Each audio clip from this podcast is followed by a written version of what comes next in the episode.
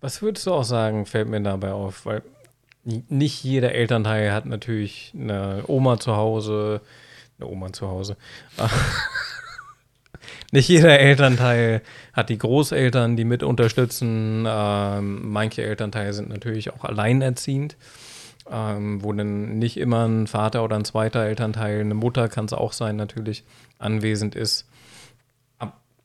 Da muss das Kind dann natürlich zwangsläufig eventuell mitgenommen werden. Und es gibt nur zwei Möglichkeiten. Entweder man erledigt den Einkauf, während das Kind vielleicht noch in der Kita ist. Oder wann würdest du sagen, kann man das Kind auch mal für einen Moment alleine zu Hause lassen? Was würdest du einschätzen, alterstechnisch?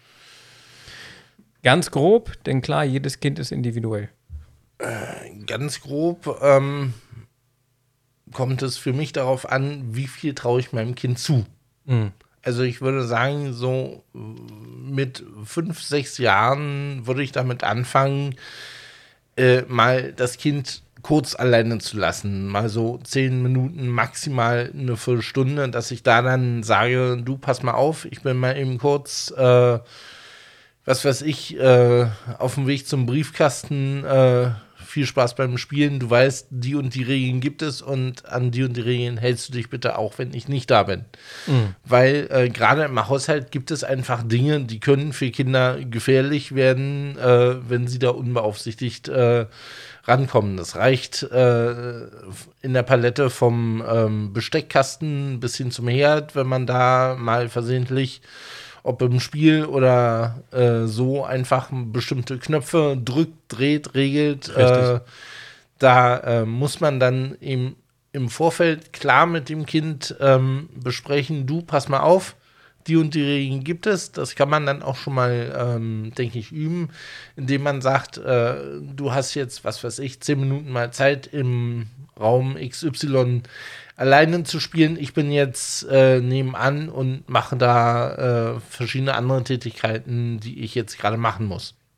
Es ist denn natürlich, fällt mir auch total auf gerade, also so eine kleinen Übungen sind total gut, auch um Loslassen zu üben.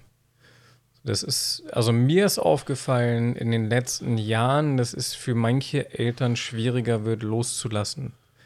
Die Kinder. Den Eindruck habe ich auch, aber ähm, es ist, wie gesagt, ein subjektiver Eindruck. Das ist richtig, natürlich, ja. Das sind alles so äh, Dinge, die sind subjektiv, die kann man nicht verallgemeinern. Es gibt Eltern, die können einfacher loslassen und es gibt Eltern, die tun sich aus was für Gründen auch immer einfach schwerer damit. Mm, ja.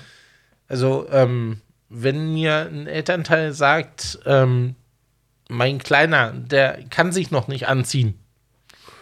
Und ich mir verwundert die Augen reibe und sage, entschuldigen Sie, liebe Mama, lieber Papa, äh, also erstens mal ist Ihr Kleiner viereinhalb und zweitens mal äh, mit viereinhalb kann sich das Kind schon alleine anziehen. Wenn man es geübt hat. Ne, wenn man es geübt hat, beziehungsweise auch wenn die Situation da ist. Weil äh, bei vielen Kindern ist es so, die können im Kindergarten auf einmal Dinge, wo sie sich sagen, äh, ja, ich habe ja meine Butler. Und diese Butler haben auch einen ganz zentrierten Namen. Sie hören nämlich auf Mama und Papa. Mm, ja. Und äh, da erlebe ich häufig äh, die Situation, dass ich weiß, Kind XY kann sich alleine die Hose anziehen, die Jacke anziehen. Äh, und wenn Mama und Papa auch nur in Sichtweite sind, dann leidet dieses Kind unter spontaner Demenz. Spontan weiß es nicht mehr, was eine Hose ist. Genau. Oder wie man in selbige reinkommt. Stimmt, schön ausgedrückt. Richtig schön ausgedrückt, finde ich. Äh, wobei ich tatsächlich auch dachte, es ist, glaube ich, auch um doch mal dazu zurückzukommen, eine schöne Übung für den einen oder anderen zum Loslassen, beziehungsweise teilweise mit Eltern. Was ich manchmal gemacht habe auch, ist, ich sag mal so, ihr habt die Erlaubnis loszulassen. Es ist okay, ihr müsst nicht permanent, perf äh, permanent perfekt sein und permanent da sein. So, das gehört dazu.